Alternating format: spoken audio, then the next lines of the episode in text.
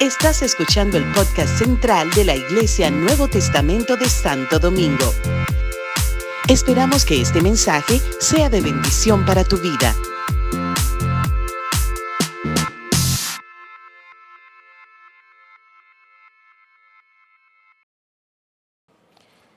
Este parte va a ser muy breve. Y ojalá que animo a algunos.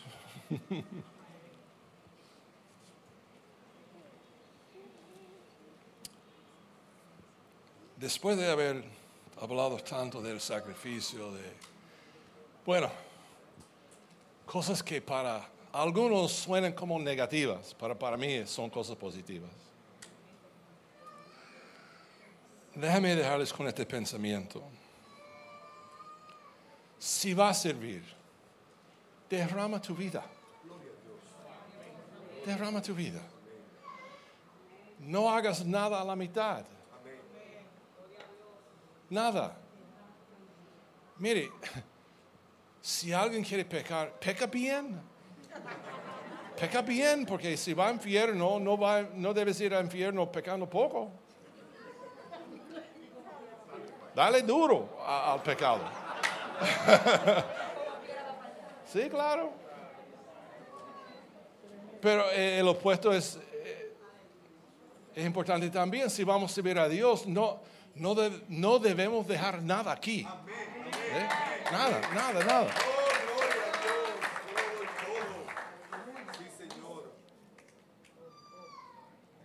Si estás llamado a servir, derrámate hasta que no queda nada.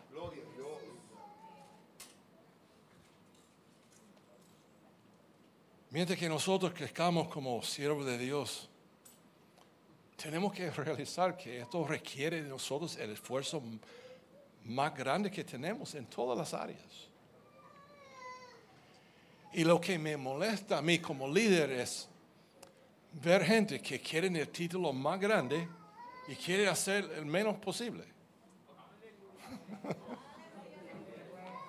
o sea, se quedan con el título, le gustan el título, pero no quieren trabajar. No quieren trabajar. En Romanos 12, de verso 9 al, 13, dice, el amor sea sin hipocresía. Está hablando de qué, qué tipo de personas debemos ser. Aborreciendo lo malo, aplicándoos a lo bueno, ser afectuosos unos con otros, con amor fraternal, con honra. Daos preferencia unos a otros. No seáis perezosos no seáis perezosos. No hay lugar para un perezoso en el reino.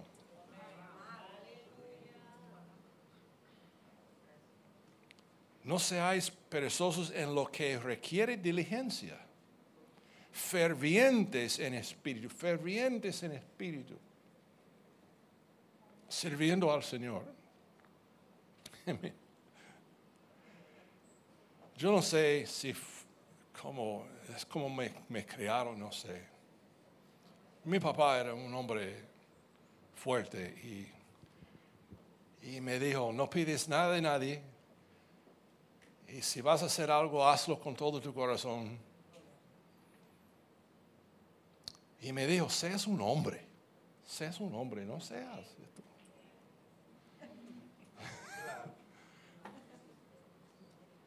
y mire lo que, y no estoy menospreciando a las mujeres, pero lo que el mundo necesita hoy son hombres con pantalones.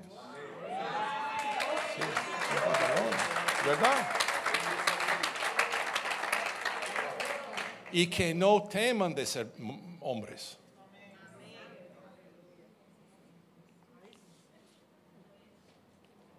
Él dice, gozándoos en la esperanza, perseverando en sufrimiento va a sufrir. Perseveras en el sufrimiento. Dedicados en la oración, contribuyendo para las necesidades de los santos, practicando la hospitalidad. Si esa es la vida de un cristiano, pero para nosotros más. No podemos tomarlo suave. en en un país que visito mucho, hay una tendencia de la gente, cuando están enfrentados con un trabajo, decir, eh, vamos a ver lo que Dios hace mañana. Vamos a ver, yo detesto esa frase. Vamos a ver. Vamos a ver significa no voy a hacer nada. Lo que significa, porque si uno está animado, uno lo hace ya.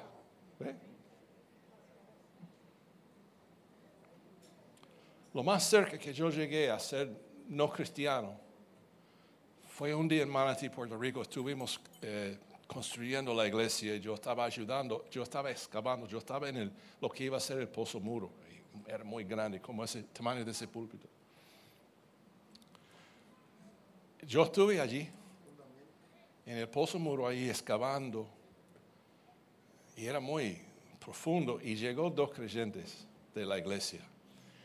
Y uno tenía fama de ser evangelista, siempre tenía la Biblia, un- una Biblia más grande que él. Y, y- llegó al, hoyo vestido en blanco, brother. Vestido en blanco, zapatos blancos, pantalones blancos. Eres un mujeriego pentecostal, es lo que es. Perdone la palabra, pero es así. Si hay gente que están buscando cualquier cosa, mire quién soy, que bla, bla, bla, bla. No tenía ninguna idea de, de trabajar para el Señor. Ese día yo quería agarrar a ese hombre. Yo quería bajarlo a ese hoyo y poner fango en todos esos pantalones blancos y en la camisa. Yo quería mostrarle qué es un hombre. ¿Qué es un hombre? Por favor. Me está mirando a mí, tu pastor, excavando acá. ¿Por qué tú no estás aquí? Más adelante, no estuve en la iglesia, ni en ninguna iglesia. Porque eso fue su espíritu. Perezosos. En, el cristianismo y en el trabajo también.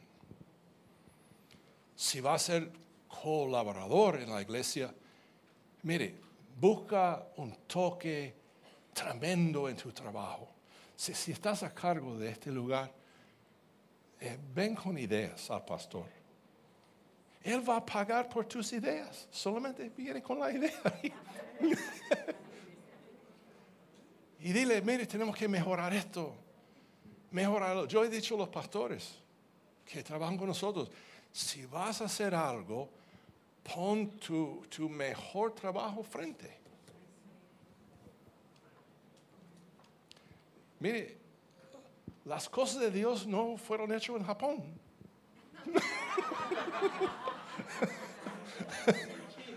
no son baratos. Es una broma. Yo no tengo nada en contra de Japón, de, de-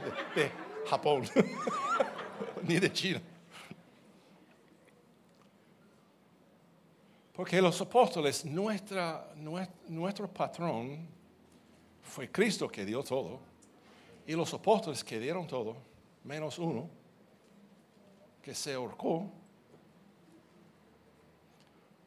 Pues Pablo dice en Colosenses capítulo 3, y todo lo que hagáis, todo lo que hagáis, hacerlo de corazón, como para el Señor y no para los hombres. Si es para Él, dale lo mejor que tienes. Así.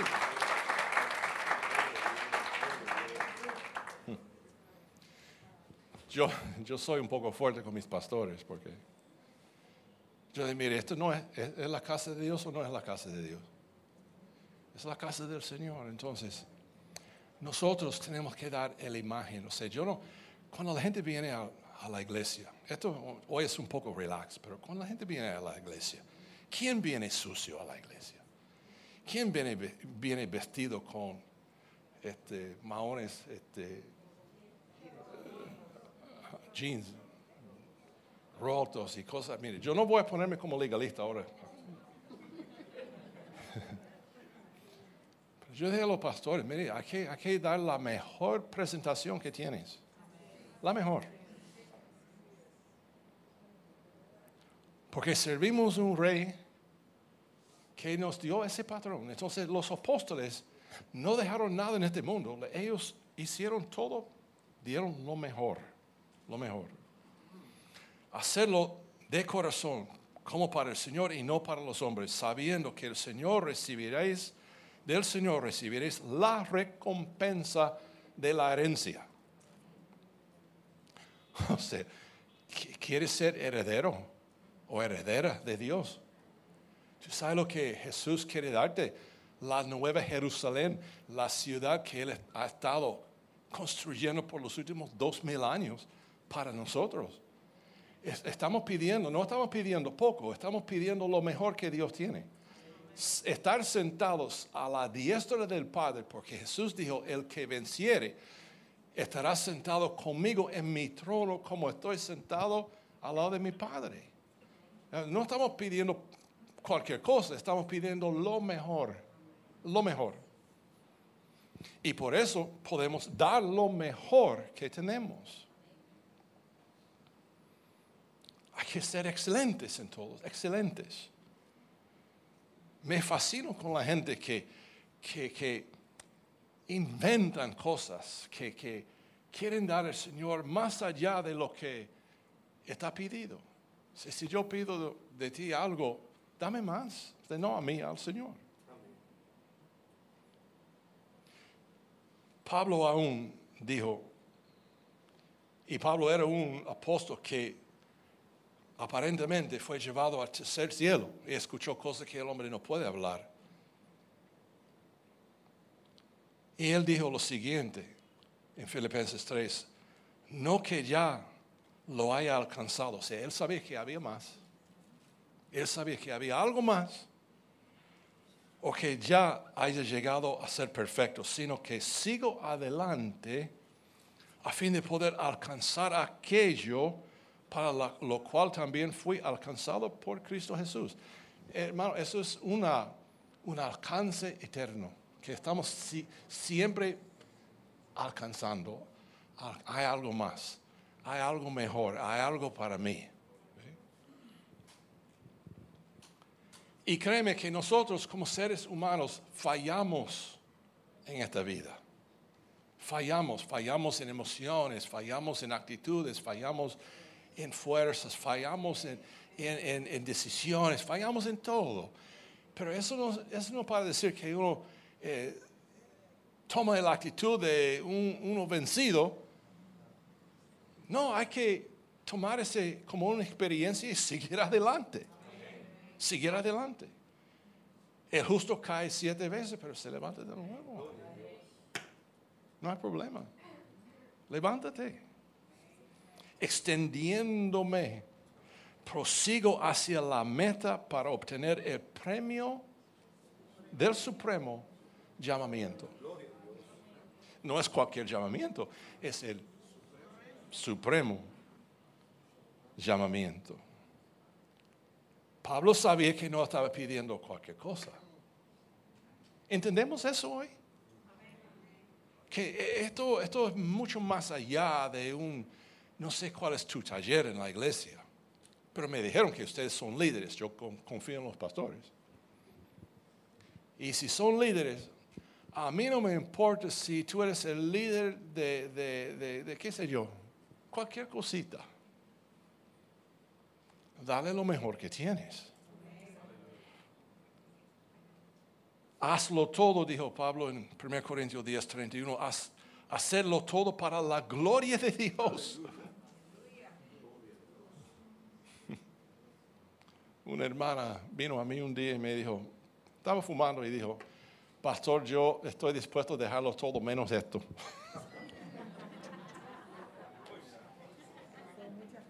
Y yo dije, mire, yo no tengo problema. Si quiere fumar, fuma bien. Y pero hacerlo para la gloria de Dios. Ah, eso yo no puedo hacer. Y yo dije, es mi, es mi punto. Todo lo que hacéis, hácelo para la gloria de Dios. Tu vida debe ser un ejemplo de la gloria de Dios. Tú debes ser lo que sea. Porque Dios no se complace en lo mediocre. No se complace en lo mediocre. Se complace en lo que hacemos con todo nuestro corazón y con todas nuestras fuerzas. ¿Me levanto yo en la mañana a veces sintiendo que no puedo más? Claro que sí. Claro que sí. Mi oficina a veces se llena con problemas. ¿Quién no quiere huir de, los problemas? Pero como soy esclavo, Dios me deja pensar lo que quiero pensar, pero al final lo voy a servir. al final de todo. A veces yo, yo siento como Dios está ahí sentado diciendo, ya sacaste todos tus desgustes, ya estamos, porque todavía tienes que hacer.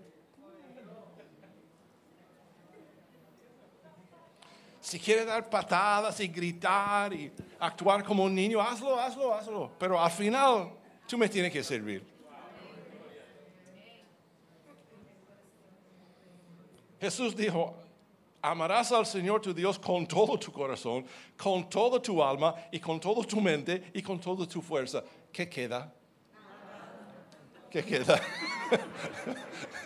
no hay más nada.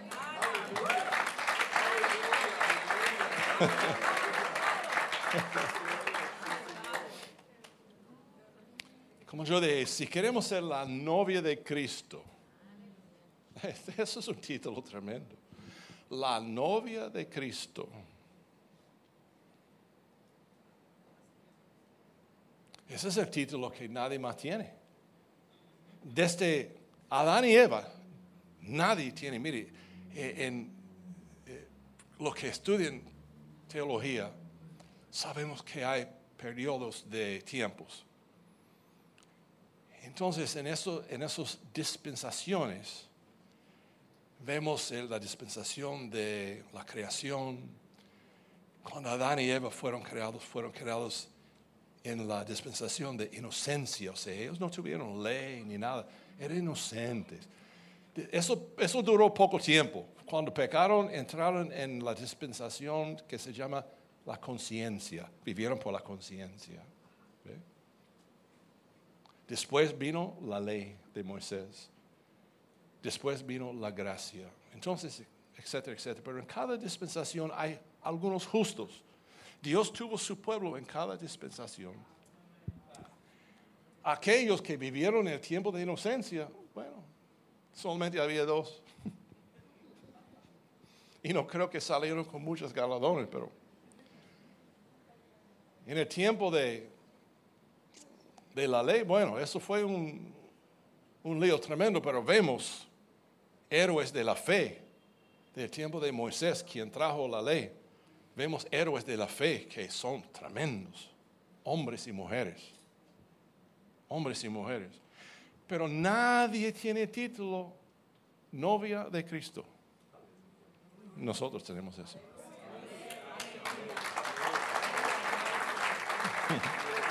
Entonces, ¿por qué nosotros somos tan privilegiados? ¿Por qué? ¿Qué hemos hecho para estar aquí, nacido en esta dispensación? ¿Qué hemos hecho para estar aquí? Nada, nada. Eso fue Dios, Dios, poniéndonos en este tiempo, en este tiempo aquí, en la tierra. ¿Para qué? Para servirle a Él.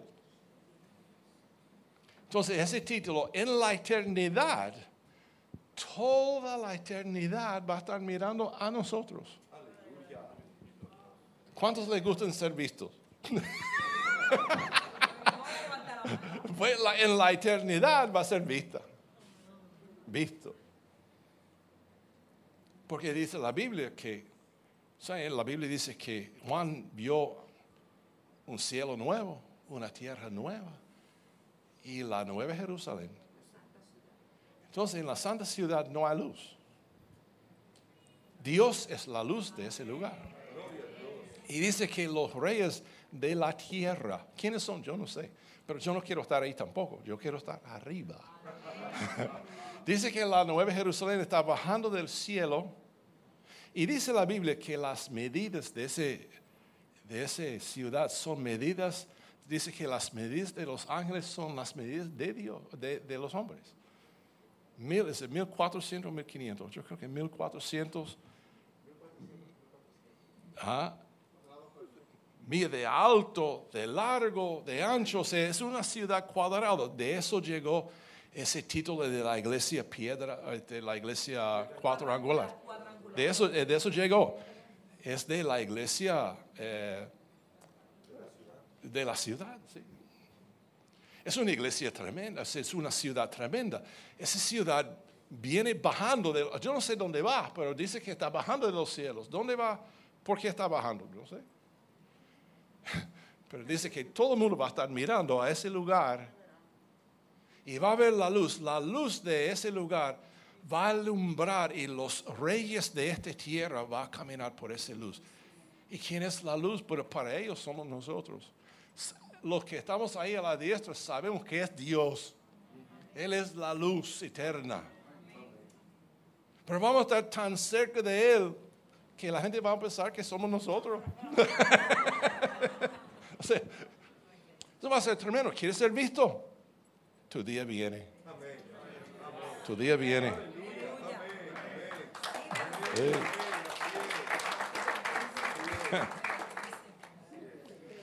Ahora, si Dios te ha dado un talento, mire, Dios me ha dado un, trabajo tremendo, tremendo.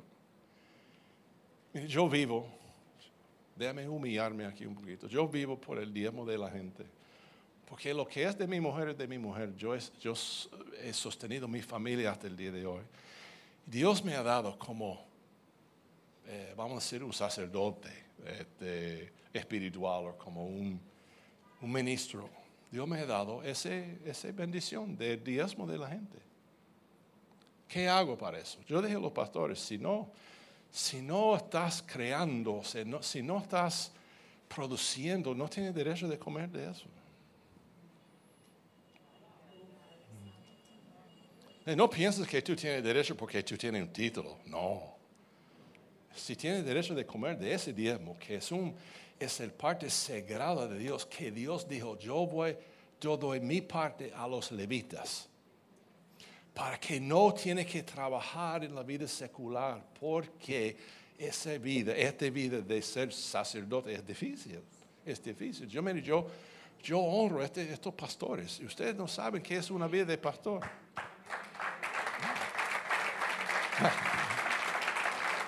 Anoche, anoche tuvimos una cena con el, el, hijo del pastor y que es un muchacho que yo amo con todo mi corazón.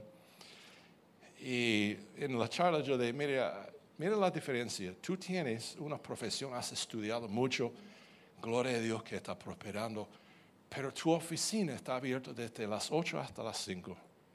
La oficina de tu papá está abierta 24 horas, 7 días por semana. Tú no puedes poner un precio sobre ese tipo de ministerio. Ojalá que todos nuestros pastores que trabajan de verdad, que no son perezosos, que no está ahí, actuando como, eh, no sé qué voy a hacer. Ojalá que tú eres un líder que tiene visión, que tiene eh, una ambición espiritual santo para lanzar el reino de Dios. Mire, si tú eres un líder así, gloria a Dios. Pero yo no me siento bien si voy a dormir por la noche y no he hecho mi parte. Tengo que hacer mi parte. Esto para mí es un honor. Esto es un honor para mí. Que ustedes me están escuchando. Esto es un. Yo no, no merezco esto. Pero si Dios envía un siervo, entonces Dios recompensa como Él quiere. Pero el siervo, no importa lo que está haciendo, tiene que dar lo mejor que tiene. Sin excusas. Si tiene un talento, desarrollalo. Desarrollalo, porque si, si Dios te dio uno, no debes gastar tiempo eh, hablando mal de aquel que recibió diez. Olvídate de él.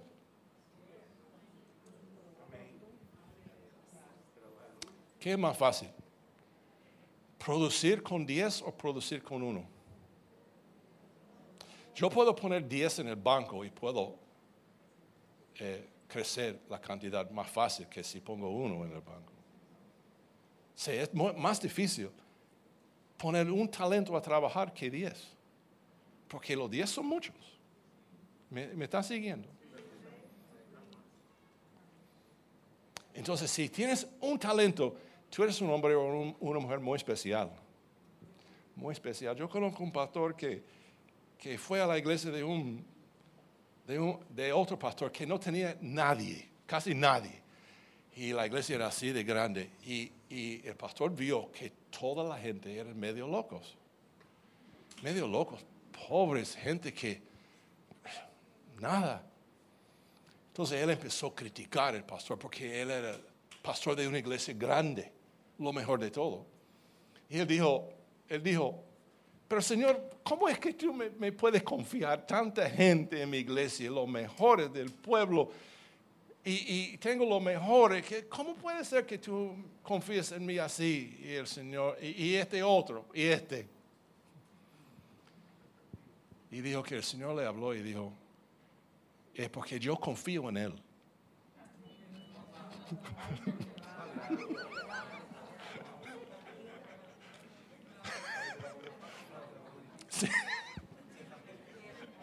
si Dios te da un talento, es duro multiplicar ese talento, pero haz lo mejor que tú puedes con ese talento. ¿eh? Si Dios te ha dado, mire, yo oro por Lisette, ojalá que esa iglesia crece. Pero mire, no es fácil. No es fácil ir como ella fue allá, dejando su vida aquí, su trabajo aquí, fue allá. El testimonio que me contó hoy fue tremendo. La cosa es que Dios está buscando colaboradores así, que ponen todo a, los pies del Señor. Y cuando uno hace eso, Dios bendice esa obra. Entonces, cuando Dios bendice la obra, entonces tenemos un trabajo eh, un poquito más difícil, porque para aquel que recibe mucho, mucho es requerido. Mucho es requerido. Entonces, Lisette, cuidado, porque lo más que... Silverio, cuidado, porque lo más que Dios te da, mm, lo más requiere, lo más requiere. David, el rey David, Mire lo que dijo en, en 1 Corintios capítulo 29, verso 2. Dice, con toda mi habilidad, ¿qué significa con toda mi habilidad?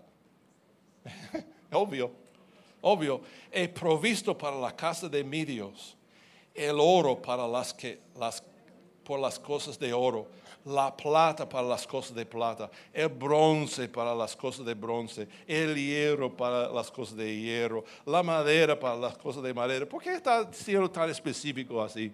Hasta aburrido, ¿verdad? Hablando. Es porque estaba hablando a su hijo, Salomón, que iba a construir el templo. Con toda mi habilidad. También piedras de ónice, piedras de engaste, piedras de anti- antimonio, piedras de varios colores, toda clase de piedras preciosas y piedras de alabastro en abundancia. Él dio, mire, todas las guerras que David peleó, él recibió de esas guerras plata, plata, plata, ahorró todo lo que pudo para su- la casa de su Dios. Y al final de todo, él dio todo para esa casa. Y Salomón construyó la casa porque Dios dijo a David, no puedes construir mi casa porque tú eres hombre de, much- de mucha sangre. Tu hijo lo va a hacer. Entonces, David da todo y el templo se llama el templo de Salomón. ¿Cómo, es? ¿Cómo es? ¿Cómo es eso? O sea, es que, es que si Dios no deja nunca de humillarte. Tómalo, tómalo. Y- y cuando estás humillado, dile gloria a Dios porque estoy dando lo mejor que tengo. No merezco esto. El templo de Salomón, ay Dios mío. Y dice al final de su vida que David, David, cuando Salomón fue ungido por el sacerdote, que el papá, David, se postró en su cama a su hijo. ¿Qué más hay? Recibió toda mi plata. Ahora tengo que humillarme y, y- bendecirlo. Y la gente dijeron de Salomón, ojalá que Dios hace el reino de Salomón mejor que el reino de David. Y David tuvo que decir, amén.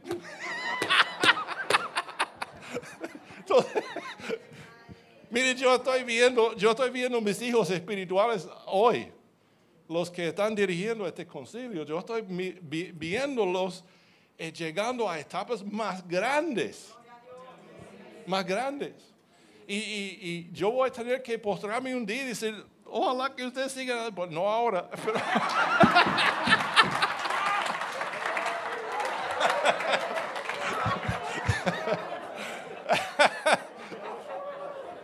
Mira, todavía. Me queda algo. con toda mi habilidad, acuérdense de eso, hermanos, con, toda mi habilidad, lo que Dios te ha dado, que Dios ha pedido de ti, mire, dale lo mejor que puedes. Todas tus fuerzas. Y no, no, no dejes que nadie dice, ah, yo tengo tan poco, no, ¿qué, ¿qué, puedo hacer? Mire, la vara de Moisés hizo mucho los, los, los peces y panes de este muchacho, este muchachito ahí que, que, que tuvo su almuerzo ahí. ¿Quién, ¿Quién saque de un muchacho su almuerzo? Los discípulos. Dámelo. Dámelo. Ese muchacho como, pero fue más discípulo que los muchos discípulos. El muchacho con su canasta, no sé qué tenía ahí, algunos peces, dos peces, cinco panes y se lo dio al Señor y mire cómo el Señor hizo un milagro con eso. No me dices que no puede hacer nada. Entrega lo que tiene.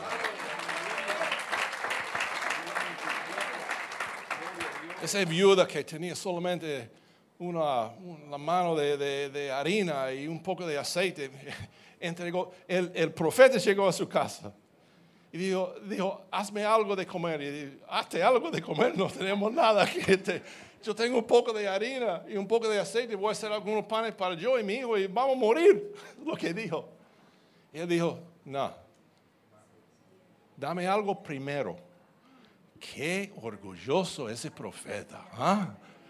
Dice, dámelo, prepara algo para mí primero. Y ella lo hizo. Entonces dijo, ahora va a haber un milagro. Entonces Dios suplió para ella. ¿Sabe que Sansón era un hombre fuerte? ¿Sabe que mató mil hombres con la enquijada de un, de un burro? ¿verdad? Con un asno, nada más. No me dice, yo no tengo las armas suficientes. No. ¿Qué excusa? Ese es el problema de nosotros. Tenemos tantas excusas de no hacer. Pero cuando el Señor vuelve, no va a llamar frente. Y va a decir, ¿qué has hecho con la vida que yo te di? ¿Qué has hecho? ¿Dónde están los frutos? ¿Dónde están los frutos? Y si uno dice, bueno, yo tengo una, una naranja nada más. Ojalá que podemos. Eso fue una ley entre los judíos. Había una ley que los que entraron en Canaán tuvieron que llevar una canasta llena de las primicias de su cosecha al sacerdote y decir, yo juro delante de Dios que yo he entrado a la tierra prometida. Esto es la prueba. Entonces, termino. Dale todo que. Haz, haz todo lo que puedes, mientras que puedes. Porque el día vendrá que va a ser un ancianito en una esquina. Ojalá que tiene testimonio. Yo he hecho algo. Y ojalá que pueda seguir hasta los 100 años, Silverio. Todos sus pastores, todos. Vamos a seguir adelante nos vamos a jubilar en la Nueva Jerusalén.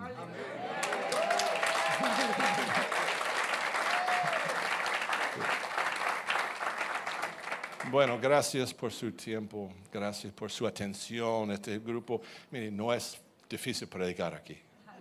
es fácil predicar aquí. Y eso es uno de, de mis termómetros que cuando llego a un lugar, si es fácil predicar, yo sé que el Espíritu Santo está ahí. Sí. Bueno, Dios le bendiga a todos. Gracias.